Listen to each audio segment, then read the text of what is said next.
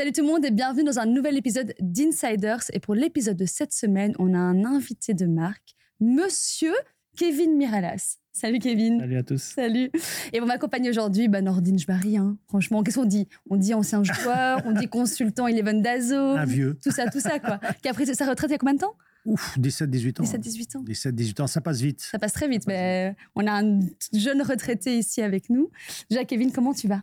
Très bien, très très bien, merci. Tout va bien. Ça fait bizarre de, de dire retraité, mais on, on s'y habitue à force. Et c'était début euh, septembre, donc c'est vraiment hyper récemment. Ouais, ouais c'était récemment. Après, dans ma tête, je savais déjà depuis 2-3 euh, mois avant que, que j'allais arrêter, mais j'attendais juste euh, de l'annoncer calmement. Et, euh, Qu'est-ce qui, comment tu le savais? Bah, par rapport à mon, mon, genou, l'année dernière, euh, j'avais souvent mal à mon genou. Euh, dernier match championnat, je me suis blessé. Je savais euh, le problème que j'avais, que je devais me faire opérer, enlever un bout de ménis, nettoyer le cartilage. Et pour faire une année supplémentaire à avoir mal et souffrir, je préférais arrêter maintenant. Ouais. Et il était temps de passer à autre chose. De toute façon, c'était que reporter l'échéance. Et, et, voilà, il y a d'autres choses dans la vie. C'était une belle carrière. J'ai profité, j'ai bien aimé. Et, et, voilà, il y a une autre vie après le football. Bon, je reste dans le football, mais ouais. euh, c'est totalement différent. Et, et, voilà. Et justement, quel est ton quotidien euh, aujourd'hui? Tu disais que tu voulais profiter de ta famille aussi. Ouais, je profite. C'est vrai que ben, j'ai des journées chargées, mais je profite. Je peux aller les chercher à l'école, les amener, aller voir mon fils jouer tous les week-ends. C'est des choses que je pouvais pas faire avant et maintenant que je peux faire. Ça reste dans le milieu du foot, mais c'est des petits détails que les gens voient pas au quotidien, mais que maintenant je peux faire. C'était important pour toi de rester dans le foot? C'était important pour moi parce que c'est la chose que je maîtrise le plus, que j'aime le plus et euh, où j'avais aussi les meilleures opportunités pour euh, faire une après-carrière. Donc, euh, beaucoup de joueurs, des fois, attendent, oui. mais moi, le train, il est passé, j'ai voulu sauter dedans et, et voilà, c'est une nouvelle aventure qui commence. On va préciser, on était directeur technique à, à Lost. Oui. Comment ça s'est fait? Explique-nous un petit peu. En fait, les, ils ont été repris par des dirigeants turcs et que je connaissais de mon passage en Turquie. Et, euh, et, de là, le contact s'est fait. Puis je me suis dit, c'est une, une, facette que j'aime bien, que j'ai envie d'apprendre. C'est ce que je voulais faire. Et je me suis dit, dans la division inférieure, je vais faire des erreurs, mais ça va être, euh, ça va moins se voir, on va dire. moins voit tout. Apprendre, voilà, en fait. Aujourd'hui, voilà. on voit tout. moins de pression. Et je vais apprendre le métier parce que c'est tout à fait différent. Et, euh, et, ça me permettait aussi de, de travailler dans un, dans un, endroit qui est pas très loin de chez moi aussi, dans un nouvel environnement. Mais, euh, mais voilà, je me rends compte qu'il y a des choses qui sont top chaque jour, des choses un peu moins. Je vois l'envers du décor aussi, de quand on est jour, on voit pas. Mais euh, voilà, on apprend. Et Comment Comme quoi? Mais ouais. comme quoi, ouais. Bah, la relation avec les agents. Euh, ah, oui. Moi, j'ai toujours eu des agents durant ma carrière. Maintenant, j'en ai plus. Mais je vois que les négociations, c'est compliqué. Des agents travaillent très bien, d'autres, c'est très compliqué. Et puis, j'ai raté des transferts pour des agents qui demandent plus de commissions que de salaire pour le mmh. joueur. Et c'est tout l'envers du décor qu'on voit pas quand on est joueur, qu'on ne sait pas. Et c'est vrai que c'est c'est pas toujours évident. Ouais. C'était ça ma question pour euh, continuer euh, par rapport à Séverine. Quand on est joueur de foot, on s'occupe que de soi-même. Ouais. Ici, maintenant, quand tu es directeur sportif, c'est tout à fait différent. Ben, je m'occupe des autres, on va dire. Ouais. Euh, je dois gérer euh, le staff, je dois gérer les joueurs, tout ce qui se passe un peu aux alentours. Euh, regardez si Jardinier est bien passé. C'est des bêtises, mais que quand on est joueur, on se rend pas compte. Euh, nous, on pense qu'à soi-même, euh, d'aller à l'entraînement, de se reposer, d'être focus sur soi. Et en fait, quand tu es dans une, une dynamique comme je suis, ben voilà, je me rends compte que j'ai énormément de travail. C'est chouette parce que ça reste, ça reste du football, mais on se rend compte que voilà, mon téléphone, il sonne tout le temps, à n'importe quelle heure.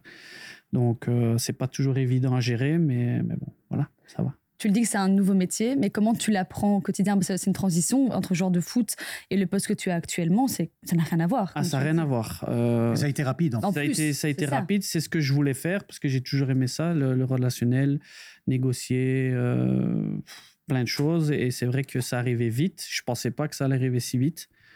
Il euh, y a d'autres possibilités qui sont arrivées, mais, mais je pensais que c'était la meilleure pour moi. Et comme que, quoi, qu'est-ce qui est arrivé comme bah, J'ai eu proposition des coachs des attaquants ouais. euh, au standard. On a tous eu ça. après, c'était ce que je voulais faire aussi. Mais, euh, mais voilà, sur le long terme, c'est pas facile parce qu'il y a des coachs qui travaillent pas avec les coachs des mmh. attaquants, d'autres n'en veulent pas. Donc il faut s'entendre avec le staff. Voilà, hein. il faut s'entendre avec le staff. Et puis, euh, cette fonction de directeur sportif est arrivée où je connaissais déjà les dirigeants, donc pour moi, c'était plus facile. Et aussi, euh, ça me permettait aussi d'apprendre quelque chose de tout à fait nouveau. Oui, moi, je voulais savoir aussi ton impact, parce que bon, tu n'es pas n'importe qui, tu es un, ancien international, tu as fait les Coupes du Monde, tu arrives comme directeur sportif à Alost. comment ça se passe avec les joueurs, comment ça se passe avec les supporters? Il y a quelque chose quand même. Les supporters, c'est super bien passé. Je pense qu'ils étaient vraiment contents d'avoir une personne, euh, on va dire, entre guillemets, avec un nom qui est arrivé euh, à Lost. Bien sûr. Euh, pour changer les choses. donc, ils étaient très contents, surpris de quand même de mon arrivée. Et euh, bah, les joueurs, c'était vraiment bizarre pour eux au départ. Ils se sont dit qu'est-ce qu'il est venu faire euh, Et pour moi aussi, parce que voilà, j'ai découvert aussi le monde amateur, et, qui était une grande surprise pour moi, des bonnes et des moins bonnes. Bien sûr. Euh, l'état des conditions des terrains, toutes les ah choses, les vestiaires. L'infrastructure. mais voilà, on apprend, on se rend compte que plus bas aussi, il y a des, des gens qui travaillent très bien aussi, qui mhm. font des très bonnes choses. Donc, j'ai pas eu trop de choses à, à restructurer, on va dire. Mais grâce aussi à mon arrivée, j'ai pu apporter euh, pas mal de choses au niveau aussi du, de l'effectif. On a ramené pas mal de joueurs. La première touche que tu as faite quand tu es arrivé? Bah, Direct, c'est que j'ai changé un peu l'effectif. où euh, L'ambition, c'était de monter directement. Donc j'ai dit, avec cet effectif-là, ça va être compliqué. Mm-hmm. Euh, donc directement, avec le, président, on a eu une grosse réunion au niveau du budget. Il m'a donné une enveloppe et j'ai ramené 10 joueurs pro. Alors on a fait un gros investissement. pour l'instant, ça paye, mais une saison, c'est long. Surtout qu'on a 10 blessés. actuellement. Pour l'instant, on est premier, mais on a 10 blessés, donc tu les remplaces pas comme ça. C'est pour ça que les 3-4 derniers matchs, c'était plus difficile. Mais ça a été l'impact, c'est de vouloir directement améliorer le noyau d'effectifs. Et tout doucement, maintenant, j'essaie d'améliorer ce qu'il y a autour, professionnaliser le club. C'est pas évident. Ça va pas aussi vite que j'aimerais, ça va pas aussi vite que ce que j'ai toujours connu, mais j'en étais conscient, je le savais dès le départ. Donc, euh, je dois être patient. Et là, quelles sont les attentes? Parce que tu disais qu'il voulait directement monter, etc. Bah, dans les 4 ans, c'est d'être en D1B. C'est l'objectif euh, principal que, que, le président veut, qui m'a fixé aussi. Après, bon, c'est vrai que quand tu es dirigeant, tu joues pas. Donc, c'est un peu frustrant le week-end. J'ai envie de, de, dire, allez, fais si, joue. Mais voilà, je joue plus. Euh, c'est l'objectif qu'on s'est fixé, euh, qui est réalisable. Mais euh, c'est pas évident. En quoi ton, ta carrière de footballeur est un plus dans ce type de métier? Tu vois déjà des... En quoi ça peut aider? Déjà pour négocier un peu les, les contrats, le fait d'avoir voyagé beaucoup, d'avoir vu des choses incroyable et un, mhm. peu moins, un, peu moins belle, on va dire.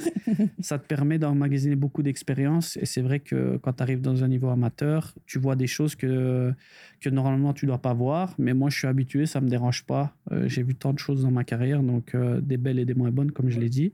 quand tu acceptes de toute façon de redescendre un peu, tu es obligé de... Ouais, tu es obligé, tu le sais. Tu le sais. Après, comme je l'ai dit, je le savais qu'il y a des choses qui étaient un peu farfelues, un peu folles. Mais, euh, mais ça fait partie du quotidien. Euh, et, c'est comme ça. Quoi. Et tu arrives à prendre des décisions fortes, et parce que c'est un autre rôle. Quoi. L'approche bah, Le plus dur, ça a été ma première semaine, j'ai dû limoger le, coach oui, voilà. pour des raisons extra-sportives. Donc ça, ça a été émotionnellement. Ma femme m'a vu, elle m'a dit, t'es bizarre. Je dis, franchement, ça m'a pesé. Mais oui. Mhm. Parce que c'est la première fois que je dois mettre quelqu'un dehors. Hormis le football, ben, on le sait que ça doit se passer, ça doit arriver. Mais parce qu'il y a un côté humain, il y a un côté humain aussi. Voilà, il y, a une vie derrière. Et donc, euh, limoger deux coachs, le T1 et le T2, ça n'a pas été simple émotionnellement. Euh, ça fait partie du foot, mais c'est ça qui m'a le plus euh, marqué ma première semaine, va dire. Tu disais que as vu, tu vois des choses maintenant qu'en tant que footballeur, tu ne voyais pas. Est-ce que tu as envie d'expliquer aux footballeurs comment ça se passe, de plus les accompagner? Est-ce que tu penses que c'est important? Bah, C'est vrai que dans mon groupe, j'ai eu la chance qu'il y a pas mal de joueurs j'ai signé qui n'avaient pas d'agent. Donc, ça a été plus facile d'avoir un, rapport direct avec le joueur. Mais c'est vrai maintenant avec mon fils ou, euh, ou des joueurs avec qui j'ai toujours contact, qui n'ont pas d'agent ou qui ont des agents, je leur, je leur explique un peu l'envers du décor qu'on ne voit pas. Après, on est conscient, on sait que comme dans tout, il y a des gens qui travaillent très bien, d'autres un peu moins bien. Mais, euh, mais le milieu du foot est, vraiment, c'est pas évident, c'est vraiment pas facile. Beaucoup de gens le savent pas, mais à l'intérieur, il se passe des choses vraiment étranges, noires. Et euh, c'est vrai qu'on n'est pas toujours au courant, mais par moment, quand on finit notre carrière, il y a des joueurs qui, qui finissent très mal parce qu'ils ont mal été conseillés et c'est quand même dommage. donc tu les conseilles un peu déjà?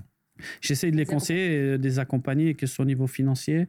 Je pense que voilà, tu le sais mieux que moi, tu es plus âgé que moi, tu étais dans le milieu avant moi tu sais comment ça se passe. Euh, on est préparé à jouer au niveau professionnel, mais on n'est pas préparé à gérer notre argent. Exact. Comment, mhm. comment gérer l'émotionnel, comment gérer l'aspect familial. C'est pas évident et euh, on n'est toujours pas préparé. On est en 2023. Et Pour être honnête, on est, on est des assistés en fait. Mais oui, mais c'est non, mais quand on est, quand on est bon, lui, c'est ça encore mieux que moi parce qu'il a joué dans des, des, clubs beaucoup plus grands que moi. On est dans une bulle. Toute, toute, sa carrière, on est dans une bulle, donc on est des assistés. Et mhm. puis, quand on arrête, parfois, c'est difficile. Mais comment ça se fait qu'on est, que les joueurs ne sont pas accompagnés? Comme tu disais, on est en 2023, on sait qu'il y a tous ces problèmes-là. Pourquoi les joueurs ne sont pas plus accompagnés? Ben, Je pense déjà ça devrait être euh, dans la brochure du centre de formation, déjà d'accompagner les joueurs émotionnellement, déjà de quand tu as 16-17 ans, tu joues devant plein de milliers de personnes et que euh, directement les réseaux sociaux qu'il n'y avait pas avant, qu'il y a maintenant, qui sont peut-être bien pour certains et moins bien pour d'autres. Le fait de gagner énormément d'argent d'un coup, quand tu as 17-18 ans, c'est pas facile à gérer. surtout que la plupart des joueurs de foot viennent d'un milieu pas forcément aisé. C'est vrai. Euh, il faut le dire aussi, parce que les gens pensent qu'on est tous euh, nés riches. Euh, donc la plupart viennent d'un milieu difficile. Et, donc, parfois gagner de l'argent très vite, c'est compliqué. C'est pas évident. Il y a l'aspect de la famille, où il y a des familles qui sont très bien, entourées, d'autres très très mal. Donc c'est pas évident à gérer. Quand tu es un joueur de 17-18 ans, gérer tout ça d'un coup, c'est très difficile. Et je pense que les clubs devraient travailler là-dessus. Maintenant, ça, on, en parle, on en parle quand même souvent dans tous les interviews d'Insiders où chacun dit la même chose que toi, c'est dès le plus jeune âge, dès le centre de formation, mm. et personne ne le fait. quoi. Le problème, c'est que, pour être honnête, tu as joué en France, il n'y a pas vraiment de centre de formation ici. Non. En Belgique, ça, c'est le problème. Non, c'est vrai. Et en France, ils sont vraiment bien encadrés, ils sont tous les jours ensemble. Il y a, il y a l'école, il y a des cours d'école.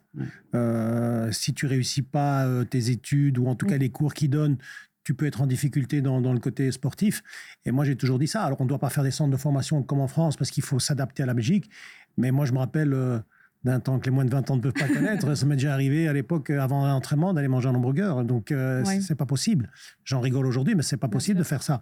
Et ça, peut-être, il faudrait trouver des solutions pour évoluer dans ce domaine-là Chaque semaine, on demande, pour chaque épisode, on demande aux, abonnés euh, Eleven Dazen de poser des questions. Il y a une des questions qui te demandait est-ce que tu as l'objectif d'être coach un jour? Non. Non? Non. Ah ouais, c'est un non catégorique. Oui. Pourquoi? J'aime pas. Ah ouais? J'aime pas, premièrement parce que c'est encore une vie euh, complètement chamboulée, avec encore moins de... Moins de temps moins de temps pour la famille, euh, tu bosses beaucoup plus que quand tu es joueur. Euh, là, c'est vrai que maintenant je suis directeur sportif, mais je peux un peu gérer mon quotidien à peu près comme j'en ai envie. Je suis pas obligé d'aller voir les entraînements, je suis pas obligé d'aller tous les jours au bureau. Je peux travailler de la maison, je peux passer des coups de fil. Mmh. Euh, mes rendez-vous, c'est moi qui les gère. Et quand on est coach, ben voilà, c'est une pression au quotidien. On doit travailler énormément et repartir, rechambouler tout, c'est pas ce que j'ai envie. Mais en même temps, quand on est directeur sportif et qu'on s'appelle Miralas, quand on a un coach, on parle un peu football avec bah le coach. Oui, bien sûr, ça, ça par contre, euh, qu'elle soit tactique, des joueurs et tout, j'en parle. Oh, mais ça reste ta passion aussi. Ça, reste euh, la chose que j'aime le plus, mais je me vois pas coacher une équipe. Euh, D'ailleurs, j'ai pas passé mes diplômes. Euh, pourtant, j'avais l'occasion de les faire. Tout le monde m'a dit fais-les quand même, mais je savais que c'était c'était un non parce que je sais pas ce que j'ai envie de faire. Et beaucoup me demandent pourquoi, et j'explique toujours la même chose. C'est pas, je me vois pas aller tous les jours. Hmm je préfère dans un rôle. Par contre, les enfants, oui, ça j'aime bien. Le hmm. côté euh, au contact des enfants, quand ils marquent un but, ils sont émerveillés. Maintenant, attention, euh, tu, parlais tout à l'heure avec euh, la direction turque, ils sont ambitieux. Si, je l'espère pour toi, si le club monte à chaque fois, directeur sportif au haut niveau, euh, s'il faut aussi être tous les jours au bureau. Oui, ouais, sera, mais ce sera différent, mais j'ai eu le temps de le préparer. T'as le temps de voir venir. J'ai encore un peu le temps de voir venir, même si euh, on a beaucoup d'ambition. Voilà, il faut rester aussi les pieds sur terre. Ça va pas être facile, mais euh, c'est sûr que si dans deux ans on est en D1B, voilà, j'aurai le temps de m'organiser. C'est pour ça que je voulais aller dans un endroit où aussi je pouvais préparer mon après-carrière tranquillement, pouvoir passer un peu plus de temps en famille, surtout les premières années. Et puis après, euh, voilà. Apprendre aussi, comme tu as dit. Et apprendre, aussi, c'est important parce que beaucoup de gens pensent que oui, ça reste du foot, mais c'est certainement une autre fonction. Et moi, je suis, quelqu'un de humble et très modeste. Euh, je sais que j'en ai fait des erreurs, je vais encore en faire et, il faut apprendre dans, dans toute nouvelle fonction qu'on fasse. On va faire un petit retour en arrière. On va revoir un petit peu ta carrière, comme c'est quand même assez importante. Petite, petite carrière. Petite, toute petite, légère carrière. Euh, ton tout premier club, c'est le Patro euh, Lançois. C'est près de chez toi, près de chez tes ouais, à ce moment-là, on habitait euh, à Lens-Saint-Remy. Et avait un petit club de village. Et mes frères, qui étaient plus grands que moi, ils jouaient là-bas. Et je tannais mes parents pour aller avec eux. et, mais ils me disaient, mais tu peux pas, t'as pas l'âge et tout ça. Et puis finalement, je suis allé une fois à un entraînement. Et euh, je me rappelle toujours ce que mon premier entraînement, on a fait un match, j'ai marqué trois buts. Et euh, mon père, il m'a regardé, il m'a dit il, a peut-être quelque chose, celui-là, le, petit dernier. Mon fils, toi euh, C'est vrai que mes frères, ils jouaient bien, mais rien de spécial. Et mon père, il a, dit, il a quelque chose de différent. Donc, on va voir. On m'a mis. Et puis, deux ans après, j'ai signé chez les Jeunes au Standard. Donc, mais c'est des beaux souvenirs. J'y suis retourné il n'y a pas très longtemps. Il y a un maillot de la Coupe du Monde dans, dans la buvette ah, là-bas. Mm. Ça reste euh, mon premier club, donc c'est spécial. Mon fils a été aussi pour voir un peu. Il a joué sur le terrain. Il y a, il y a toujours une, parfois une histoire comme ça qui fait que tu bifurques. Euh, moi, je me rappelle que voilà, moi, c'est le déménagement de mes parents. J'habitais mhm. à Saint-Josse et j'étais, on a été à Jette et j'ai pris mon ballon, j'étais à la plaine de jeu et j'ai rencontré quelqu'un là. On jouait tout le temps et c'est lui qui m'embêtait pour pour aller s'inscrire dans un club. Moi, je voulais pas. Puis finalement, je dis ouais, s'il y en a pas, s'il y en a un qui est pas très loin, et c'est comme ça que ça s'est fait. Et là, toi, c'est celui qui jouait pas à la base. Toi, c'est bah, quoi ton, ton, histoire par rapport à bah, ça? Le fait, c'est que mes frères, ils jouent au foot. Donc, automatiquement, j'ai baigné dans le foot. Et, euh, maintenant, j'avais pas l'âge. Vers 4 ans, à 5 ans, je voulais aller jouer. Mon parent, il disait non. Euh, et puis un jour, j'ai accompagné mon papa à l'entraînement de mes grands frères. Et euh, de là, j'ai pris un ballon, il m'a vu euh, tirer et tout. Ils ont dit bon, on, va, le mettre de toute façon. il a envie. ton papa? Ouais. mon papa. Donc c'était le premier scout, c'était ton papa? Ouais, c'était mon papa. Et après, ben, de là, il est... après, il m'a plus lâché. Il m'a plus lâché jusqu'à mon dernier match de ma carrière. Ah, Incroyable. Il m'a fait bosser, il m'a fait bosser. et ah puis voilà, ça a réussi. Et puis tu restes un peu moins de 10 ans au standard. Comment, enfin, c'est quand même énorme. Comment tu as vécu ces années-là? Ah, belle, euh, très très belles années. J'ai appris énormément de choses. Euh, il y a eu des moins bons moments, des, des, moments plus heureux. Je dis toujours à mon fils, euh, les gens ils pensent que mes années au standard ils ont été magnifiques, mais jusqu'à mes 12 ans, j'étais toujours celui, ah, il est plus petit, ouais. ouais, il marque des buts, il est pas mauvais, mais fin de saison, on savait jamais si j'allais rester. Et euh, vers 14-15 ans, c'est là où j'ai explosé. Et, euh, et, mon père m'a toujours dit, c'est le travail qui paye, continue à travailler, ne regarde pas les autres, regarde toi-même. Et je me suis focalisé là-dessus. Et puis, euh, c'est comme ça que c'est. Ce qui est incroyable, c'est qu'il y a beaucoup d'histoires comme ça. C'est pour ça qu'on parlait tout à l'heure en off du, du mental. Mm-hmm. Georges Grune, par exemple, il a joué toute, toute sa carrière à Anderlecht dans les jeunes, dans les, dans les équipes B. Ah, voilà, donc ça veut dire que les entraîneurs parfois ne voient pas les choses. Et là, ce qui est important, moi je pense que là c'est important, il y a quelque chose qui a été dit là, la relation avec son papa. papa. Mais au-delà de ça, parce que tu disais donc jusqu'à 12 ans, tu savais pas trop si tu allais continuer, etc. Qu'est-ce qui s'est passé à 14-15 ans? Bah, j'ai eu un déclic, j'ai grandi j'ai un peu grandi, euh, j'ai pris confiance en moi. Mm. Et puis le fait, ça à 15 ans, euh, les premières sélections de l'équipe nationale arrivent et en fait, toute mon équipe, ils ont été repris sauf moi. Donc, ça a été un choc. Oh. Euh, T'avais quel âge à ce moment-là? 15 ans. Donc, ça a été un choc pour moi. Et euh, je me rappelle, j'en ai pleuré dans la voiture et tout ça. Et mon papa, il m'a dit une chose il m'a dit, c'est pas grave. Peut-être que tu étais le meilleur et ils n'ont pas voulu t'envoyer, il m'a dit, pour me motiver. et euh, j'ai dit, ah, peut-être, et tout ça. Il me dit, le standard, peut-être il, veut te garder, ils veulent pas t'envoyer. Il, m'a il a trouvé quelque chose pour me motiver. Et il m'a dit, c'est pas grave. Fin de l'année, il y a un grand tournoi en Turquie et c'est toi qui vas y aller. Et euh, je dis OK, j'ai travaillé toute la saison, j'ai terminé meilleur buteur du championnat, puis j'ai été en équipe nationale et j'ai terminé meilleur buteur du tournoi. Donc c'est ça qui l'a fait aussi, ça m'a motivé et de, de, me dire ben voilà, je suis le seul à pas y aller, mais je vais y aller. Et au tournoi, j'étais le seul à avoir ouais, mais c'est une relation, là, il y a quelque chose avec son papa. franchement, donc en fait c'est il a été euh, ton premier scout, ton entraîneur, coach mental, ton coach, mental. Jusqu'à euh, mes 22 ans, ça a été celui qui prenait toutes les décisions. Et après, je pense qu'on va en parler. Mais mon, départ en Grèce, c'est là où je me suis pris en main tout seul. Et là, il y a eu un déclic, mais bon, il a toujours été derrière moi. Et tu as des regrets Enfin, tu n'as jamais joué en équipe première au standard. Pourquoi? Tu sais pourquoi? En fait, à 15 ans, je fais un tournoi en France et Lille me, me repère. Et euh, mon papa me dit Oui, euh, il y a Lille qui, qui veut nous rencontrer. Euh, qu'est-ce que tu veux faire? Je dis Non, moi, je suis bien. Moi, je, suis au standard. C'est mon club. Je suis, je suis content ici. Il m'a dit OK. Et puis, on a eu un rendez-vous avec la direction du standard où il voulait me faire signer un contrat semi-pro, m'entraîner avec la réserve. Mais le lundi, je pouvais jouer en U18. Et mon papa disait Non, il a les qualités pour jouer en réserve. Il doit jouer avec la réserve. Et ils ont dit non. Alors, euh, ça s'est fait sur un bête truc comme ça. Je suis arrivé à Lille, ils m'ont invité et l'entraîneur de l'équipe première, Claude Puel, il m'a, il m'a, c'est lui qui m'a, euh, qui m'a ouvert les portes du centre de formation. Donc moi, je me suis dit, pourquoi l'entraîneur de l'équipe première est là? Il m'a dit dans un an, Claude Puel. Ah oui, et, pas facile pourtant. Hein. Et il m'a dit, écoute, si tu suis notre chemin, dans un an, tu es avec moi. Et moi, 15-16 ans, je dis, euh, waouh, ouais, ok, ouais, s'il le dit. Euh, et, il a eu raison, un an après, j'étais avec l'équipe. On dit toujours nul les prophètes en son pays. Quoi, mais c'est la différence aussi de se sentir aimé. Oui, mais, mais ça, tous les joueurs de foot en parlent. Oui, bah, exactement. les joueurs. La direction du standard, euh, il te parle et il te dit voilà, oui. pas dire qu'il ne voulait pas que je reste. Parce que ce serait. mais tu n'as pas senti. Mais j'ai pas senti que, en fait, euh, j'étais considéré. Et puis le fait, c'est qu'il n'y avait pas encore de jeunes qui perçaient aussi au standard à ce moment-là. Donc on ne sentait pas cette perception d'avenir. Et à Lille, quand je suis arrivé, je savais qu'il y avait déjà pas mal de jeunes. L'histoire, euh, le rendez-vous qu'on a eu a été vraiment primordial. Ça a changé beaucoup euh, la donne. Le fait que c'était pas loin aussi de chez moi, deux heures de route. Donc ça me permettait de. Allez, j'allais à l'étranger, mais pour moi, la langue, c'était la même c'était pas loin. Et le fait d'être euh, d'être arrivé, qu'il y avait l'entraîneur de l'équipe première, pour moi, c'était euh, une grande fierté aussi. Il y a eu beaucoup de rumeurs sur un potentiel retour avec différentes casquettes standards. Est-ce qu'il y a vraiment eu des discussions? Oui, durant toute ma carrière, deux ou trois fois, il y a euh, ça, a été, ça a été une possibilité. Ça s'est pas fait pour plein de raisons différentes. Mais euh, ça, c'est le seul regret que je vais dire dans ma carrière, c'est que j'ai pas joué. C'était avec quelle direction? C'était avec quelle direction ça? Euh, Il y a eu avec euh, quand il y avait Prodome qui était coach et c'était la direction, c'était j'ai oublié. Venazzi. Ouais, Venazzi. Ça s'est pas fait et puis bah, mon retour à l'Antwerp, c'est pour ça que j'ai signé à l'Antwerp. Bah Les gens me posent souvent la question. C'est hein. vrai que bah, moi j'ai toujours été honnête, j'ai toujours dit mon club en Belgique c'est standard, je m'en suis jamais caché. Euh, ça n'a pas, pas plu à certaines personnes, ça a plu à d'autres, mais moi, je ne vais pas mentir. Euh, et c'est vrai que mon départ à l'Antwerp, ça s'est fait par défaut au standard.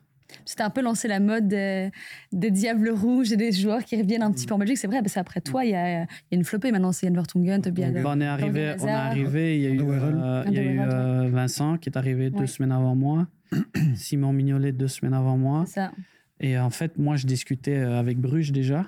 Et Bruges me voulait, mais ils n'ont pas trouvé un accord avec Everton. Donc à la base, je devais aller à Bruges. Et ça euh, ça s'est pas fait. Puis euh, moi, j'ai dit à mon agent, mais moi, je veux aller au standard. Si c'est pour rentrer en Belgique, je bah vais chez moi. Mais oui. Et il m'a dit non, ils veulent pas payer. Et compagnie, t'as jamais appelé? Prud'homme ne veut pas. Vincent, on a eu des rapports, on a eu des contacts, on s'est discuté. On a parlé, Standardman, c'est difficile. On a parlé plusieurs fois. Le fait d'être ouais, Standardman, c'était compliqué. C'était pas évident émotionnellement. Pour ma famille, pour moi-même, c'était dur. Euh, et, c'est pour ça que quand l'offre de l'Antwerp est arrivée, je me suis dit, bah, bon, je vais aller à l'Antwerp, je vais décevoir personne. C'est neutre. Oui, c'est ça, c'est neutre. Entre guillemets. C'est neutre. Euh, et voilà, je suis parti là-bas. C'est comme ça que ça C'est avec Bologna, ça Oui. Ouais, C'était compliqué avec Bologna. ça, c'est encore une autre histoire. Est-ce que tu regardes encore le standard actuellement? Oui tu portes quel regard sur euh, leur situation globale? C'est toujours, pour moi, ça se répète. En fait, je le compare toujours à Marseille. En fait, c'est le même, euh, la même chose, une direction qui marche une année et puis qui change complètement la saison d'après. Donc, c'est rebelote la même chose. Les joueurs, c'est la même chose. Des bons joueurs sont là, mais ils sont en prêt ou on les vend directement. Il n'y a pas une philosophie sur le long terme. Donc, c'est difficile de faire des résultats. Pourtant, c'est dommage avec le potentiel du stade, des supporters, le centre d'entraînement je pense qu'il y a beaucoup de joueurs, euh, ils aimeraient aller là-bas, mais au niveau du long terme, on ne voit pas vraiment où ils veulent aller. et en même temps, le standard, c'est bizarre, on a l'impression qu'ils ont besoin de folie. Pour que ça marche, il faut qu'il y ait de la, de la folie. Mais leur euh. public, moi, sorry, mais à chaque fois que j'y vais, c'est tellement particulier. Heureusement qu'ils ont encore le public, hein. sincèrement, parce que... Ils sont courageux parce qu'avec avec euh, tout ce qui se passe chaque année... Ah oui euh, là, avec ce qu'il y a eu l'année dernière, avec Delia, il est parti. Euh, c'était sold out, je crois, avant que la saison commence. Euh, là, c'est quasiment sold out tout le temps. Ça a commencé très mal. Ils, ils ont souffert. repris. Jusqu'à la dernière minute du mercato, ils ont souffert. Ouais. non, c'est vrai que c'est. Mais bon, c'est ouais, comme je dis, c'est assez spécial. Et c'est pour ça que, par exemple, moi, aller maintenant dans le club, en ce moment, c'est pas bon pour moi. Non. Je prends toujours l'exemple de mon ami Van Buyten quand il est allé. C'était pas stable. Il a fait une erreur. Et ça a été difficile pour lui. Ouais, ça a été difficile pour lui, c'était un peu différent. C'est-à-dire que euh, c'était pas stable, mais euh, il n'était pas stable non plus, je pense. Il venait pas souvent. après, il y, a plein de choses, euh, il y a plein de choses en privé, en off, on pourra en discuter. Non, non, mais moi, je dis pas plus. Mais, je veux dire par là que, voilà, quand un club, des fois, il n'est pas stable, c'est compliqué. C'est pas facile. De travailler, en fait, tout court. De travailler tout, court. Et puis là, c'est une direction où je connais personne. Voilà, c'est ça, premièrement. Hein. Donc, euh, c'est compliqué. Et là, euh, en prenant ta retraite, il n'y a personne du standard qui t'a contacté ni quoi que ce soit? Réginald okay. m'a téléphoné pour aller avec l'académie. Et ensuite, je devais avoir un rendez-vous avec l'équipe première pour voir si ce que j'allais faire avec l'académie, je pouvais le faire avec l'équipe première. Euh, Karl, je le connaissais parce qu'on a joué un peu en équipe nationale ensemble. Euh, donc il y avait une ouverture, mais... Euh, c'est fou ça. C'est fou ce que tu dis. Donc ça veut dire que c'est des joueurs qui t'ont contacté et pas la direction non, du standard. la direction jamais. C'est incroyable. incroyable. Pour même être honnête, quand j'ai fait après mon passage en Turquie, euh, j'ai eu pas mal de propositions. Et je suis resté à la maison six mois parce que je savais pas ce que je voulais faire. Mais tu peux pas accepter ça. Tu peux Mais pas aller dans une. Et j'ai dit à ma femme, j'ai dit, écoute, je préfère prendre 4-5 mois un peu de retrait pour voir un peu ce que je vais faire. Surtout que c'est mes dernières années, je veux pas aller n'importe où. Bien sûr. Ouais. Et, euh, Et puis tu as un nom. t'as un voilà, nom, il faut pas salir aussi, ton nom. et en octobre, euh, j'appelle Réginald Goureux. Je dis, écoute, euh, Reggie, euh, est-ce que je peux venir m'entraîner avec l'équipe réserve? Parce que s'entraîner tout seul, ça va un Galère. moment, mais à un moment donné, ça devient compliqué. Et il me dit, oui, viens et tout. Et, euh, mais de là, on m'a dit direct la direction. Par contre, même si ça se passe bien, même si on te veut et tout, on ne te signera pas. Et là, moi, je m'étais dit, Bizarre. je hein. m'étais dit, après deux, trois semaines que je me suis entraîné, certainement, je vais avoir la porte qui va s'ouvrir. Ouais, ouais. Euh, moi, j'avais une idée derrière de ce que je voulais sûr. Et j'avais même dit, au niveau salarial, vous me proposez ce que vous voulez. Moi, je suis pas là pour l'argent. J'en ai déjà gagné. Je sais ce que je veux. Mhm. Euh, c'est pas pour le- le- l'argent que je viens, c'est pour le maillot, pour le club. Et euh, quand ils m'ont dit ça, déjà, ça m'a freiné. J'ai été m'entraîner, mais c'était plus la Pas même de- chose. Il y a de moins en moins de respect quand même. Il y a moins en moins de respect parce que ça- il y a un joueur ici, un, un, un international, qui, ok, est plus âgé, mais pour la Belgique, il a encore des qualités. Tout à fait. Il te dit, je viens pour pas grand-chose. Alors tu peux avoir une discussion en disant, écoute, ok, on te prend, bon, peut-être que tu joueras pas tout le temps, mais il y a une discussion au moins quelque Ils chose. étaient dans une situation vraiment pas bonne. Mais c'est ça. Voilà. Et euh, c'est ça. moi, je dis, moi, C'est je viens pour vous aider. Tu fais de la si plus-value, en fait. Même si je joue pas maintenant parce que je suis à court, mais je vais aider, je vais, je vais apporter quelque chose à l'équipe, même en dehors. Mais bon, voilà. Je vais être un peu négatif, même c'est même un bon coup médiatique en plus. Ouais, aussi. Bah, Parce ça- que c'est même pas négatif. quand j'ai été m'entraîner avec truc, hein. eux, euh, ils en ont parlé un peu partout dans la presse. Voilà. Et euh, beaucoup de supporters m'ont dit Ah, c'est sûr, après, il va signer. C'est fou ça. Et euh, après, en janvier, je suis parti au Portugal. Mais, euh, mais bon, voilà, c'est c'est des choses qui se passent dans une carrière. On peut pas toujours tout choisir, tout Non, maîtriser. Mais C'est toi qui décides toujours. hein.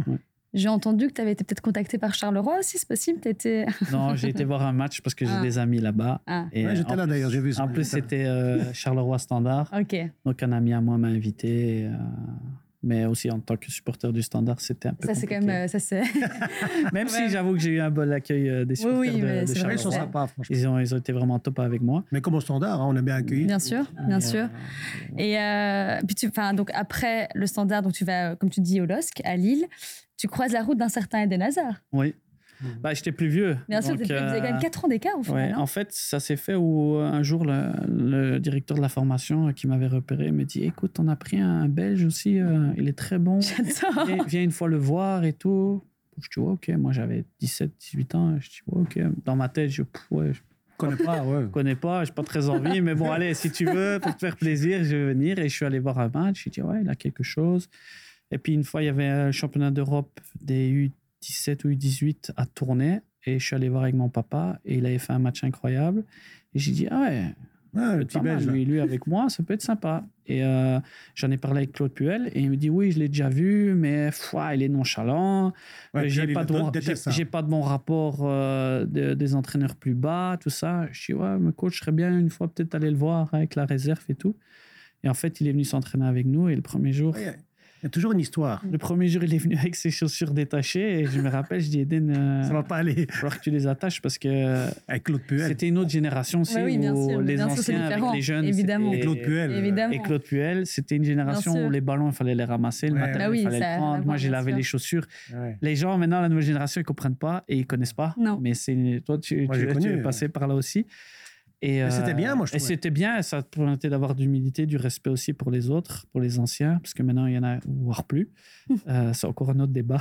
Mais, euh, Donc c'est toi en fait quelque part qui euh, À qui pousser. aide qui aide un peu Eden à Bah, je l'ai aidé. Après, son talent, a fait, je veux a- dire, mais- son, son talent a fait les choses. Mais, c'est vrai que de, de parler de lui, de- d'avoir souvent des joueurs qui m'ont dit il paraît qu'il y a une pépite, j'aurais pu dire ouais, bof. Non, Ouais, je voilà. dis ouais, il est vraiment bon. Puel qui Puel qui te dit ouais mais Il m'en parle. J'ai euh, dit non, mais coach, je pense qu'il faut, il faut vraiment qu'on qu'on le voit un peu plus souvent, qu'il vienne avec nous. Incroyable. Et quand il est venu avec nous, j'ai essayé de le prendre sous mon aile, même si moi j'étais fort jeune aussi. Mais voilà, je me devais de ça. J'étais belge, il était belge. Je savais que c'était pas évident. Surtout que moi, j'ai mis deux ans à m'intégrer dans le groupe. mhm.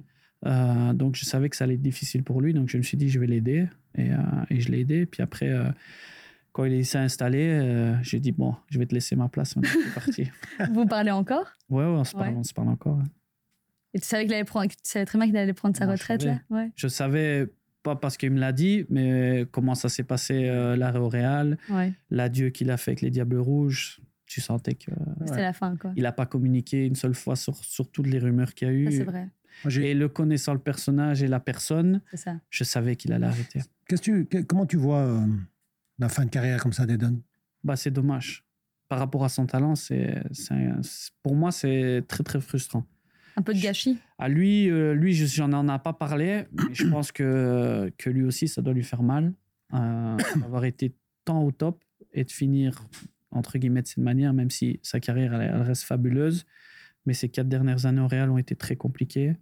Et au final, il prend aussi par défaut sa retraite. quoi. Mhm. C'est ça qui est, qui est, le plus difficile. En fait, ce qui est difficile aussi, c'est qu'il réalisait son rêve d'aller au Real Madrid et son rêve s'est transformé euh, limite en cauchemar, en fait. C'est ça qui doit être dur. En fait, moi, c'est exactement le terme. Moi aussi, je suis hyper frustré ah parce que moi, j'ai toujours, avant qu'il aille au Real, je voulais qu'il aille au Real parce que avec la manière dont il jouait, le talent qu'il qu'il avait, comme il jouait à Chelsea, je me suis dit, s'il fait les mêmes matchs au Real, il est, il est dans.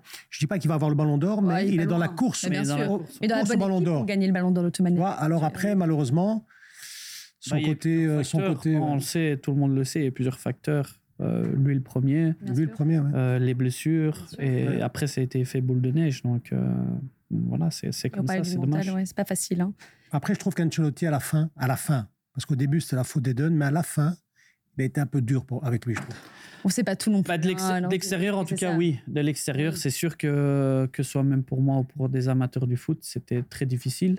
Mais après, dans le quotidien, on ne voyait pas ce qui se passait. C'est ça. Et, euh, et, donc, on ne peut pas juger ni l'un ni l'autre. Mais euh, c'est sûr que c'est frustrant. Tu as eu des fulgurances quand même assez importantes au LOS, qui a eu un, beau doublé au Vélodrome. Ça, je crois que ça marque. De fils, ça, ça marque vraiment. Et, euh, et, puis, tu décides de ne pas prolonger. Pourquoi tu ne prolonges pas avec euh, le LOSC En fait, ça se passe que moi, j'avais fait un, petit cycle déjà avec l'équipe. Euh, on avait joué deux ou trois fois la Champions League, deux ou trois fois presque champion. Et là, le coach nous avait averti deux semaines avant la fin de la saison qu'il allait partir à Lyon. Et là, je me suis dit, c'est un tournant. Qu'est-ce qui va se passer? Est-ce que le club va rebondir? Est-ce que le club va, va, va stagner un peu? Et là, il me reste un an de contrat et moi, j'ai plein de propositions qui arrivent. Et euh, là, je suis avec mon papa toujours. Euh, et je demande Sacré à papa. Comment il s'appelle? José. je demande l'avis à mon papa et je lui dis voilà, papa, aide-moi un peu parce que pour moi, c'est compliqué. Je sais pas. J'ai un ressenti que je dois partir, mais en même temps, j'ai pas envie. Et il m'a dit voilà, euh, il y a des bonnes propositions sportives, financières. Il me dit je te laisse prendre la décision. Et là, moi, je voulais aller à Marseille parce qu'il y avait Eric Guéret qui ah m'avait appelé.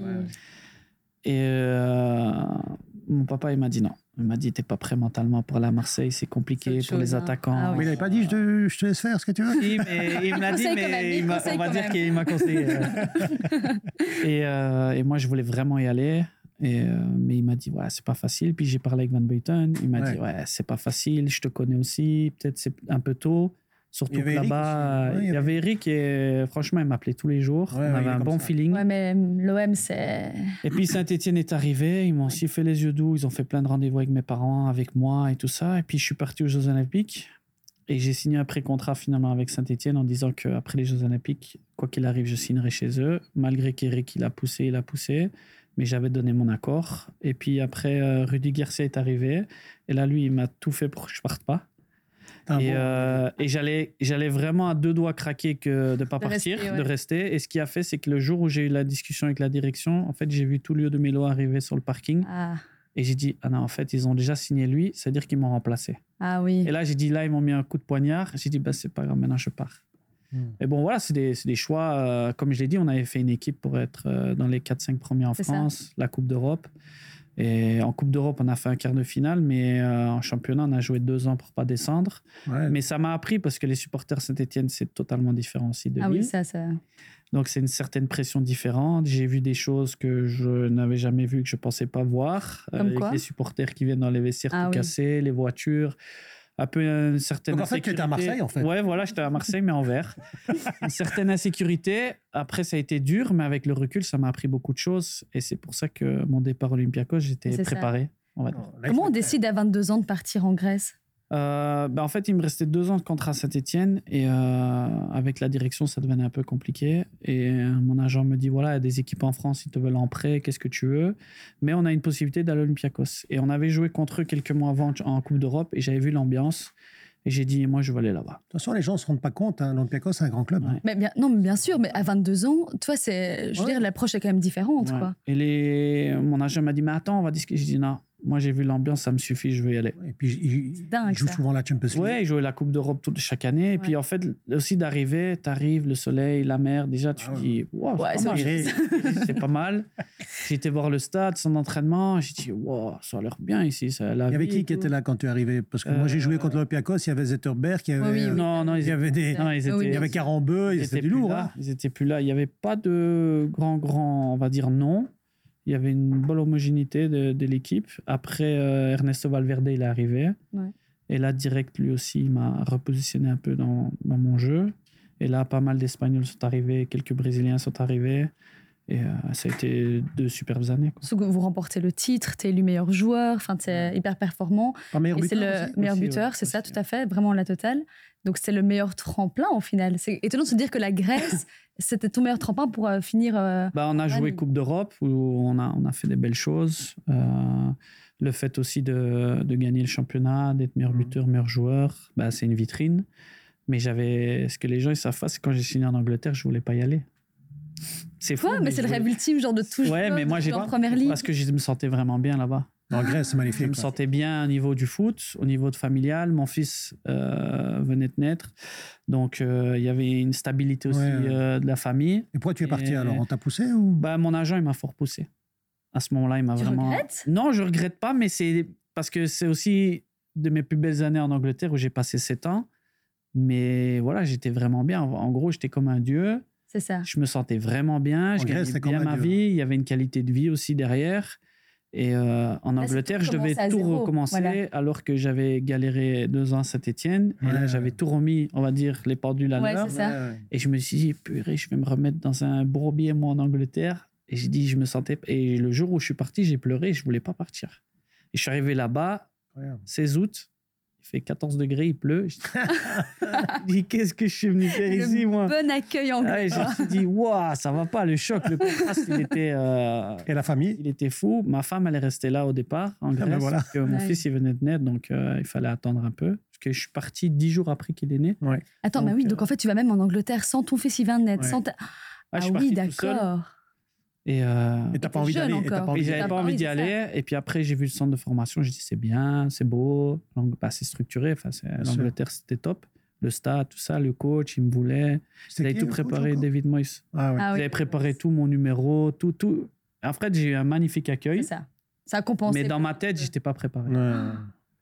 Puis finalement, je signe. Euh, les deux, trois premières semaines se passent bien. Je marche, je joue direct. Mais je suis toujours un peu dans, dans le flou. T'es encore à Athènes. Je suis toujours à Athènes. Dans ma tête, c'est un mois. et euh, je vais rentrer. Et là, ma première blessure, elle arrive parce que mentalement, je suis, je suis pas, bien. Je suis pas bien. Ça, ça va avec. Hein. Et là, j'appelle mon agent. Je lui dis, euh, début octobre, je dis, mais moi, je veux pas rester. Hein. Il me dit, comment tu as signé 5 ans? Je dis, mais moi, tu fais ce que tu veux, mais moi, je veux pas rester. Et il me dit, mais t'es fou, tous les joueurs veulent être à ta place. J'ai dit, moi, t'appelles euh, les dirigeants, mais moi, je reste pas. Toi, tu cherches le bien-être. Voilà. De dingue. Parce que je me sentais pas bien. Oui, mais c'est tellement rare. Enfin, tu vois ce que je veux dire la première Deux mois après, je reviens de blessure. Et là, je me suis dit, écoute, t'es en première ligue. L'aspect aussi des gens avait changé pour moi. En Belgique aussi. Le regard. Quand je venais en équipe nationale, c'était les jours de première ligue. Tout avait changé. je me suis dit, écoute, je pense qu'il faut, y faire le taf. Et puis après, c'est parti. Mais ça a été dur. Mais quand les gens, des fois, bah, ma famille en est au courant, mais quand j'en parle, des fois, les gens me disent, mais t'es un fou. Mais c'est oui, mais c'est trop mal que tu nous le dises. Merci de nous le partager parce que moi je trouve ça hyper intéressant, même pour les. Plus, voilà, ça, ça, donne encore encore plus d'importance du bien-être, d'être bien, dans sa tête, d'être heureux en fait, parce que c'est notre passion et on veut être heureux. C'est ça. À quel point la première ligue c'est difficile? Euh, Physiquement, c'est difficile, même si la France c'est costaud quand même. C'est très costaud. Les gens pensent que, mais je pense que c'est autant physique que l'Angleterre. Ce qu'il y a, c'est qu'en France, c'est beaucoup plus tactique. En Angleterre, ça joue plus pour mm. marquer des buts. Donc, j'ai un peu plus d'espace. Moi, j'ai toujours dit qu'en France, le meilleur poste pour jouer en France, c'est au milieu. Au milieu, on te laisse tranquille. Moi, j'étais attaquant, tu es attaquant. Mm-hmm. Mais dans les 18 derniers mètres, là, ça, ça, tape dans tous les sens. Mm-hmm. Et euh, ouais, au niveau physique, l'intensité du match, euh, mon tout premier match à Aston Villa, je rentre et on gagne 1-3. Et on, a, on est à 11 contre 10. Donc moi, je me dis, tranquille, sûr, je vais avoir une ou deux occasions, je vais marquer. Et en fait, on touche plus la balle. Ils sont à 10. Ils reviennent à 3-2, 3-3. Je dis, mais on est où Au final, on gagne 4-3. Mais dans ma tête, je dis, mais c'est quoi ça? À 10, on n'arrive pas à avoir le ballon. Et en fait, c'est là que je me suis rendu compte que le premier contact, décrochage, je me fais rentrer dedans. je me dis, mais qu'est-ce qu'il y a faute Et je vois l'arbitre, il me dit, lève-toi. Je dis, ok, ça va. Philippe Clément, quand il est parti en Angleterre, premier match, parce qu'il était bon de la tête, coup de coude, fracture de la pommette, hein, direct. C'est un truc de fou. Ouais, ils, marquent leur territoire directement. Quoi. En fait, es chez nous ici. oui, ça. Euh, mais ça se passe plutôt bien à Everton. Ça se passe très bien. Très bien. Très bien. eu de très belles années. Euh, c'était bah, top. Première Ligue, chaque week-end, tu joues des gros matchs. Euh, à, quel moment ça, ouais, à quel moment ça a commencé à bah, bien se passer ouais, C'est ma relation avec Martinez. Ah. Ça, a été, ça a été compliqué. Après, les gens, euh, ah, ils comprennent pas tout parce que ça a été comme un deuxième papa, on va dire, quand il est arrivé. Martinez Il m'a pris sous son aile. Euh, il m'a beaucoup aidé dans ma façon de jouer, de mes déplacements. Il a beaucoup changé beaucoup de choses et ça m'a vraiment aidé. Et puis vers la fin, euh, ben, j'ai tempérament un peu difficile aussi. Je suis, j'en suis conscient. Euh, j'accepte pas certaines choses, donc souvent je le dis et des fois pas au bon moment. Mhm. il arrive en quelle année à, Everton? 2013. 2013. 2013. Et donc les deux premières années, ça se passe super bien avec lui.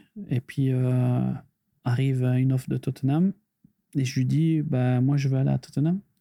Et il me dit non, tu pars pas. Je lui dis ok, ça va. Six mois se passent, mais l'équipe n'est pas bien classée. Tottenham toujours là. Je dis coach, sorry, mais c'est le bon moment pour moi. Bah, je, suis, désolé, Tottenham, c'est. Voilà, c'était au-dessus. Et euh, moi, je voulais aller rejouer aussi la Champions League, Tottenham, tout ça. Et euh, je dis, coach, c'est le bon moment. Ils ont une bonne philosophie. Euh, c'est le moment d'y aller. et il me dit, non, tu pars pas. Et au dernier moment, Tottenham fait une offre, 20 millions, plus Aaron Lennon, ah en échange. Et je dis, coach, s'il vous plaît, laissez-moi aller. Ah et il me dit, non, ok, je pars pas. Le matin, je me réveille, je vois plein de messages. Je dis, c'est quoi? En fait, ils ont pris Aaron Lennon en prêt. Mais moi, je suis pas allé. Ah. Mais Aaron Lennon, il joue le même poste que moi. Donc, moi, le jour à l'entraînement, je suis arrivé. Un peu énervé Très énervé. j'ai dit mes quatre vérités, mais le problème, c'est que je les ai dit au mauvais moment, sur le terrain, devant tout le monde. Ah. Et là, notre relation s'est complètement fissurée. Et, et, voilà. moi, je trouve que tu as eu un peu raison parce qu'il t'a bloqué un peu dans l'évolution de ta carrière parce que Tottenham c'est quand même un step mhm. plus haut. Moi, je trouve que c'est quand même. C'est ça aussi, souvent dans le, dans le foot, euh, il y a des opportunités, si elles peuvent être prises. Je ben prends souvent l'exemple de Marwan. Euh, à Manchester, il part. Pourquoi aussi? Parce que Martinez, il arrive au départ, il dit Tu rentres pas dans ma philosophie de jeu. Parce qu'il voulait un jeu plus court, plus au mhm. sol. Euh, il dit Ok, je vais partir. Puis Everton n'accepte pas certaines offres. Manchester, dernier jour, veulent prendre Herrera, ils le prennent pas. Et ils prennent tout l'argent, ils le mettent sur Marwan. Et le coach, il dit bah, ah ouais. ça m'arrange parce que moi, je ne voulais pas dans mon système. Et souvent, des fois, il y a des, choses qui se passent comme ça où les gens ne sont pas au courant, mais euh, c'est des opportunités qui arrivent, euh, bonnes ou mauvaises. Et, c'est incroyable qu'après Martinez devienne le coach d'équipe nationale. C'est incroyable. Ça, en fait, c'était. Et il dit à Marwan, parce que tu rentres pas dans mon système. C'est ça, quoi. Le foot, c'est incroyable. Parce que je me rappelle, il part, euh, il est viré en avril-mai. Kuman arrive, ça se passe super bien la préparation. Avec Romelu, on est bien, on est très content. Mhm. Et on joue un match à United amical. Et, euh, et là, on nous dit Tu sais qui est coach de l'équipe nationale? Je dis Non, non. Martinez. Je dis Allez, arrête, c'est un blague. et moi, dans ma tête, je dis Ouais, c'est foutu pour moi. C'est ah mort. C'est mort. Et euh, bah, je joue à Everton. Donc, au niveau il est du public, il est obligé de me reprendre, mais je joue pas je vais en équipe nationale, mais je joue jamais. Ou 5 minutes, 10 minutes, je joue jamais. Moi, dans ma tête, je dis, bon, allez, je vais rien dire, je vais montrer que je suis quand même content d'être en équipe nationale, parce que c'est la vérité, mais, mais tout joueur veut jouer quand même, même s'il représente son pays, il veut jouer. et comment il t'accueille en équipe nationale? Parce qu'il t'a connu quand même, il fait semblant. il fait semblant moi, j'arrive, je suis pas bien, je suis mal à l'aise, en fait, parce que je sais qu'on est parti. Euh, et vous avez jamais eu de discussion après ça, en tout cas? Donc là, c'est la première fois que vous là, voyez. Là, c'est la première fois, on s'est plus vu, et on il est parti en, on est parti en mauvais termes. Euh, surtout que quand il part, il nous reste trois matchs championnat, on gagne et ça se passe bien pour moi. Donc lui, il s'est dit, ah, tu vois, il, a fait exprès avant. Ça fait exprès ou pas. Et donc moi, j'arrive et je suis mal à l'aise en fait. Je sais pas comment je dois l'accueillir. Je sais pas si je dois faire un sourire, être content. Je suis vraiment pas bien dans ma peau. Et je le vois, il me fait un sourire, il me prend dans ses bras. Donc je dis, bon, ok. Il se dit, table rase. Il désamorce le truc, ouais. On se parle, on parle pas d'Everton. Il me dit, Everton, c'était Everton. Maintenant, c'est ah, il dit ça comme ça. C'est un renouveau. Moi, je suis super content. Je dis, OK, ça va, super. Et on ne doit pas se justifier, on ne doit pas discuter. Nickel. super. Premier rassemblement, on joue l'Espagne. Et euh, il me fait rentrer 30 minutes. OK, on va à Chypre, je joue pas. Je suis bon. De toute façon, il y a des autres joueurs aussi. Ouais, d'accord. Puis, euh, octobre, pas de minutes. Novembre, pas de minutes. ça, commence à... ouais, ça commence à être tendu. Puis, mars, arrive ce fameux match en Russie, où ça reste un grand tournant. Il dit voilà, j'ai pas fait jouer certains joueurs depuis que je suis arrivé. C'est un tournant, on est en Russie et je veux voir les joueurs qui vont, qui vont performer aujourd'hui parce que la place des 23, elle va se jouer déjà. Oh, la pression. Oh et là, il fait une équipe un peu où Benteke jouait jamais, moi, Raja, Moussa Dembélé. Cadeau empoisonné. Voilà, et là, on se dit quel cadeau. On arrive, 60 000 supporters. La Russie, ben, ils préparent déjà la Coupe du Monde. On se dit, pouf, ça va être. On va prendre le bouillon, quoi. Et on gagne 3 il fait quatre changements, dont moi, il sort, Benteke sort, Nengolan sort, Dembele sort. 3-3. Ou on perd 3-2, je me rappelle même plus. Enfin, bref, ça se passe mal. Il arrive dans le vestiaire, il dit aujourd'hui, j'ai su, j'ai vu sur qui je peux compter et ceux quand je peux pas compter. Dans ma tête, tu dis bon, je me rappelle, je me retourne avec Christian Benteke et Raja. Je dis, parle de nous là. Allez, on est bon. on est dans les bons. Là, je dis, on est bon. J'avais marqué, euh, Christian, là, on est bon. Christian avait mis doublé, donc je dis, là, on est bon. Mais Moi, dans ma tête, je retourne à, Everton. Ça Tranquille. la fin de la saison. Arrive juin, il prend la sélection, on est dedans, zéro minute. Benteke, zéro minute. Raja, même pas sélectionné. Et Moussa, il joue 20 minutes. Et là, je dis, ouh, il y a quelque chose qui va pas. C'est pas cohérent. C'est pas bon, ça. Pas on n'est pas bon. On n'est pas bon. Il y a un truc que j'ai pas bien comprendre euh, dans la conversation. Mais ça rappelle, t'as dit, écoutez, j'avais dit qu'on était bon, mais je crois qu'on n'est pas bon. Ça sent pas bon. Et puis dans l'année euh, qui a suivi pour, le, pour la Coupe du Monde, euh, je suis chaque fois sélectionné, mais je joue pas beaucoup, mais je suis chaque fois sélectionné. Et en mars, il y a un match contre l'Arabie Saoudite, mon dernier match. Il fait que trois changements. Et euh, je suis dans les trois changements. Et je joue 35-40 minutes. Donc, dans ma tête, je dis. Ça va mieux. Avant, avant le rassemblement, en mars, je dis, moi, je suis, tranquille, moi. Deux semaines avant la sélection, il m'appelle, il me dit, voilà, tu vas recevoir un programme, donc il faut que tu sois prêt. Nani, nana, je dis, ok, coach, pas de souci, je vais suivre le programme. Ça ressent bon. je dis, tranquille. je vais une semaine en vacances. Le jour de la, de la sélection, je me rappelle, je suis à la plage je suis bien avec mes enfants, ma femme, on est bien. Jour de la sélection, 30 minutes avant, pas d'appel. Je dis, bah, je suis tranquille. je dis, moi, je vais à la Coupe du Monde. à la famille, on est bien. Ma femme, elle regarde pour les vacances après, plus ou moins si on est éliminé ah, ou pas. Tout ça, on regarde ma famille. Je suis, je suis serein, je suis vraiment serein. Et là, je suis dans l'eau. Ma femme me dit, un coup de téléphone. Je dis, c'est qui? Martinez. Et là, mon visage change. Ah, là, Et là, j'ai compris. Là, tu as compris. Là, j'ai compris. Elle me dit, qu'est-ce qu'il y a? J'ai compris. Et là, hein, ça va, tu vas bien. Mais il commence bien. Alors je me dis, ouais, peut-être il veut glisser un truc parce qu'il va dire quelque chose à la présentation et qu'il veut me le dire avant. Ouais, voilà, en fait, on a beaucoup de blessés en défense. Donc, euh, ouais, il a pris 7 ou 8 défenseurs. Donc, euh, j'ai décidé, toi, euh, Divock, euh, Raja, vous venez pas. Ah. Ok.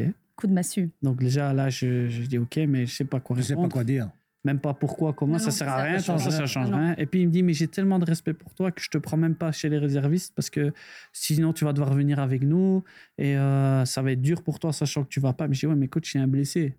C'est-à-dire que je peux venir encore. Oui. Pourquoi je peux même pas dans les réservistes hmm. Et là, il m'a pas répondu. Je dis, t'as compris. Là, c'est une banane du siècle. je, dis, je raccroche et je dis à ma femme, et là, ça a été un choc pendant trois jours. Vraiment pas bien. Et les vacances foutues? Les vacances, ben, je vais en vacances. Non, mais je veux dire, tellement en vacances. Mentalement, c'est très dur. Franchement, ben, je m'en suis vraiment pas remis parce que de là, en plus, ils font une, une Coupe du Monde incroyable. Bah oui. Et, même égoïstement, je voulais pas qu'ils gagnent. Parce que dans ma tête, je me disais, attends, si je. honnête de le dire. Voilà, si, si, je passe à côté de ça, comment je vais? Déjà, de pas, de pas aller, je suis pas bien. Oui, s'ils sont champions du monde. S'ils sont champions du monde, que j'ai toujours été là, comment je vais, moi, je vais le, vivre. le vivre Ça va être très difficile. Et euh, quand ils ont été éliminés, j'étais triste, mais en même temps soulagé. Je me dis, ouais. j'aurais pu être champion. Euh. qu'on comprenne bien, hein, que tu n'aies pas de problème avec les gens. Tu n'étais pas content s'ils soient éliminés, mais que tu t'es dit, putain, s'ils sont, voilà, s'ils sont champions du monde. Pour vraiment que les gens y comprennent, pendant 11 ans, j'étais en équipe nationale. Voilà, j'ai eu les mauvais moments du départ, puis le renouveau, toujours faire partie du renouveau. Et là, tu te dis au dernier moment que l'équipe, elle a deux doigts de. Bah qu'on le sentait même nous, grosse équipe, et qu'on était au, vraiment, où je pense, on a raté le même le coche parce que c'était le moment jamais. Pour moi, oui. Et je suis pas là, et je vois l'équipe, euh, ça marche. On est à deux doigts d'aller gagner. Je me dis, mais purée, moi, je vais passer à côté de quelque chose en fait. Et je dis, mais alors que je devrais être là-bas. Et en fait, c'était difficile. De... J'étais content et en même temps pas content. C'était le... c'était. Tu peux pas comprendre. Je pense que les gens, c'est compliqué. Une question quand quand t'es pas repris. Donc ça se sait, hein, mhm. officiel. Est-ce qu'il y a des joueurs qui sont repris qui t'appellent? Oui, il y a pas mal de. Tu n'es pas obligé de dire les noms. Non, pas mal de joueurs du groupe m'ont téléphoné, qu'ils étaient tristes pour moi. Euh, surtout que c'est un groupe, on a grandi ensemble. Bah oui, mais voilà, mais c'est ça. Depuis énormément d'années, on a tout vécu, les bons, les moins bons moments. Donc c'était difficile, mais après, voilà, ça fait plaisir, mais ça, ça change, rien. Ça change rien. Sur le moment même, voilà, tu as été joueur, tu sais comment c'est, on est quand même tous égoïstes, on regarde quand même que soi. Même si, voilà, tu regardes toujours un peu le copain, ah, c'est tu es déçu, il est blessé, tu es déçu, mais au final, tant que ça t'arrive pas à toi, tu le. donc c'est quand même, euh, c'est quand même un entraîneur qui t'a connu. C'est dingue. Hein. Everton. Et qui te met quelque part un coup de poignard dans le dos, quoi. Bah ouais, moi, je, en fait, je, le sens comme ça parce que les gens. Ils, tu l'as connu avant. Ils ne connaissent pas en fait toute l'histoire. Donc quand tu, tu, le vois juste de l'extérieur, tu te dis, ah oui, mais parce que peut-être il n'a pas bien joué là. Après, on peut toujours débattre, ça, c'est pas un problème. Mais la façon comment c'est arrivé, et puis de là, je signe en Italie. Et il m'appelle, il me dit voilà, euh, je suis très content pour toi, tu signes à la Fiorentina, c'est un bon tremplin aussi pour toi, blablabla. Bla, bla. On n'a pas envie de prendre l'appel, en fait. Ah, non, je le prends parce que je me dis, pour moi, dans ma tête, c'est pas fini. Je me dis, il y a encore l'euro ah, qui arrive. dans ma tête, je me dis, voilà. Euh, parce que en, pendant les vacances, j'ai voulu dire que j'arrête. Et ma femme me dit, non, il reste l'euro, tu as encore le temps, tu sais pas ce qui va arriver. Elle avait raison. elle a raison, en tout cas. Il vaut mieux dire que tu n'arrêtes pas et tu verras bien ce qui se passe. Et donc, quand je l'ai eu, il m'a dit voilà, je vais te suivre. Euh, septembre, je te reprends pas parce que je reprends le groupe de la Coupe du Monde. Mais octobre, novembre, euh, il y aura une porte euh, ouverte. Ok, super, je suis content. Je me dis c'est pas fermé au moins. Et là, je joue, tout va bien. Je joue en Italie, je joue, je joue, mais les convocations, ça n'arrive pas. Je dis c'est pas possible. je dis il m'a oublié. Et puis, euh, ben, il m'a plus jamais rappelé. Ouais, donc en fait, c'est humainement, il y a ça juste ouais, voilà, les points, en fait. Humainement, ça allait plus. Et, mais j'aurais préféré direct qu'ils me disent je te prendrai voilà, plus, je te prends plus. Ça, et c'est fait. Écoute, euh, je, je, pars sur d'autres choix et je l'aurais beaucoup plus accepté que, que me faire penser que je pouvais encore y aller. Quoi. Et Surtout avec, que, après, il y a la, le, l'autre, euh, pas, le, il y a l'euro. L'euro aussi. Si, l'euro. Oui, en 2021, finalement. Voilà, finalement, qui est, qui reporté. Après, il me dit, euh, je vais en Belgique. Et il me dit, voilà, parce que je vois plein de joueurs commencent à être repris qui jouent en Belgique qu'avant, bah oui. il y avait quasi pas. C'est vrai. vrai. Et c'est là le fait que je commence à vouloir dire je veux revenir en Belgique. Peut-être que ça va me mettre plus de vitrine, faut croire, parce que je vois qu'il y a plein de joueurs qui sont en Belgique. Et je vois à l'Antwerp, euh, il vient jamais nous voir. Alors qu'il y avait Steven Defour qui était là, il y avait moi. Et je dis, bah, c'est bizarre, il vient jamais voir un match. Il, aimait, bien aller à Bruges. Oui, il aimait bien. Bah oui, Varag. Ouais. c'est pour ça que je le dis. la vérité. Et euh, Bruges, souvent. Euh, Charleroi. Charleroi. Alors qu'il n'y avait pas de. Il dit, il n'y avait pas de, il y avait pas de, de joueurs sélectionnables, mais bon, ça reste une autre histoire. non, mais ça reste la politique, c'est le football. Euh, et, je dis, je viens jamais voir l'Antwerp. C'est quand même pas normal, on est dans les quatre premiers. On s'était qualifié pour la finale de la Coupe, il vient mhm. jamais nous voir. Et là, je savais. Il m'a jamais appelé une seule fois alors que j'étais en Belgique. Il habitait pas très loin de chez moi. Euh, surtout que ses adjoints, je les avais souvent au téléphone. Avec qui on a gardé une très bonne relation. Mais qui n'ont jamais voulu se mouiller non bah plus bah par rapport à ses choix, mais que humainement, on avait une bonne relation. Et puis, bah, voilà, ça fait partie du foot, même si c'est dommage que ça s'est arrêté comme ça. C'est quand, même, quand même une relation assez importante à, expliquer parce qu'il te fait pas, à cause, à cause de lui, tu pars pas à Tottenham. Mm-hmm. Et puis, et à cause de lui, tu pars pas à la Coupe du Monde. Ouais, tu fais juste, au final, un seul grand tournoi qui est la Coupe du Monde 2014 au final. Et le fait que tu vois là, il y a tous les euh, cette génération dorée, un par un, qui prennent leur retraite. C'est, tu c'est, comment tu regardes, c'est comment tu vois bah, ça Ça? fait bizarre, mais en même temps, ça, ça devait arriver. c'est normal. Hein, euh, ça devait arriver. Euh, on a un peu maintenant avec le, nouveau coach qui est arrivé, Tedesco, où il a dû faire des choix. Après, je pense justifier pour certains, peut-être un peu moins pour d'autres mais il doit aussi à un moment donné euh, faire un renouveau. Il ne peut pas s'appuyer que sur des joueurs qui ont plus de 33 ans. Il faut un mix. J'ai toujours, toujours dit, il faut un mix des joueurs expérimentés de la plus jeune génération. Et on a la chance, je pense, où on ne va pas avoir un gros trou, comme on a eu une certaine période, une certaine époque, où la génération derrière a l'air d'être là.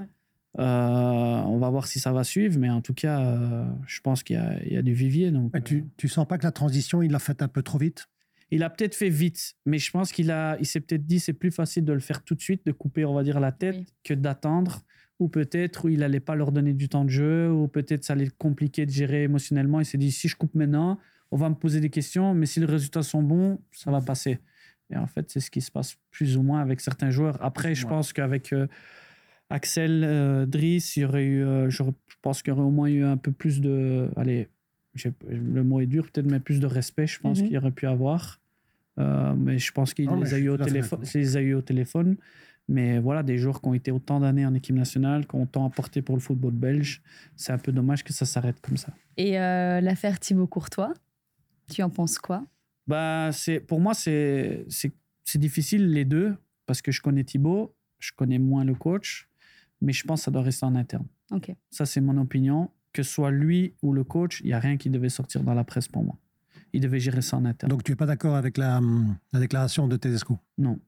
Pour moi, il devait le gérer en interne, surtout que c'est ton joueur phare. Mm. Mais regardez du monde. Et, et, tu dois gérer ça en interne. Que même si tu le sanctionnes, tu dis je te prends plus, mais ça ne doit pas sortir dans les médias.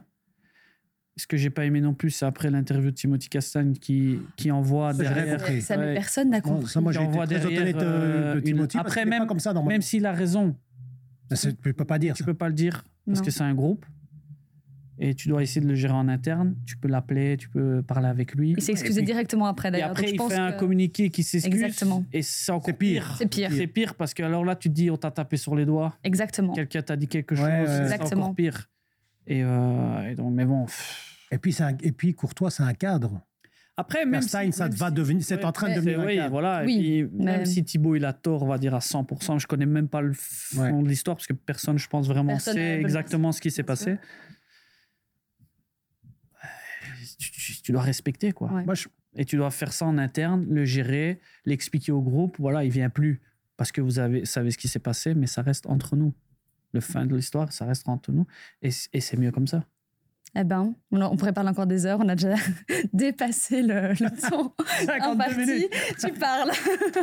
Je n'ai pas réussi, mais on, est trop. C'est, on pourrait parler des heures, quoi. parfois, il ne faut pas parler de tout, mais s'il y a des moments non, il y a des forts importants. Qui, mais bien sûr, et c'est génial. Merci beaucoup de t'être confié à nous, en tout cas. J'espère que tu as apprécié le moment. C'était bien, on n'a pas tout partagé, mais bon, euh, ah, on n'a pas eu le temps. D'accord. Je reviendrai une deuxième fois. Voilà, Il y, a tellement de trucs à dire, on aurait pu euh, parler. Euh, de plein de choses. Merci beaucoup, euh, Nordine. Merci. En tout cas, moi, je ne te connaissais pas bien et franchement, c'est une belle, très sympa. belle découverte, je suis d'accord.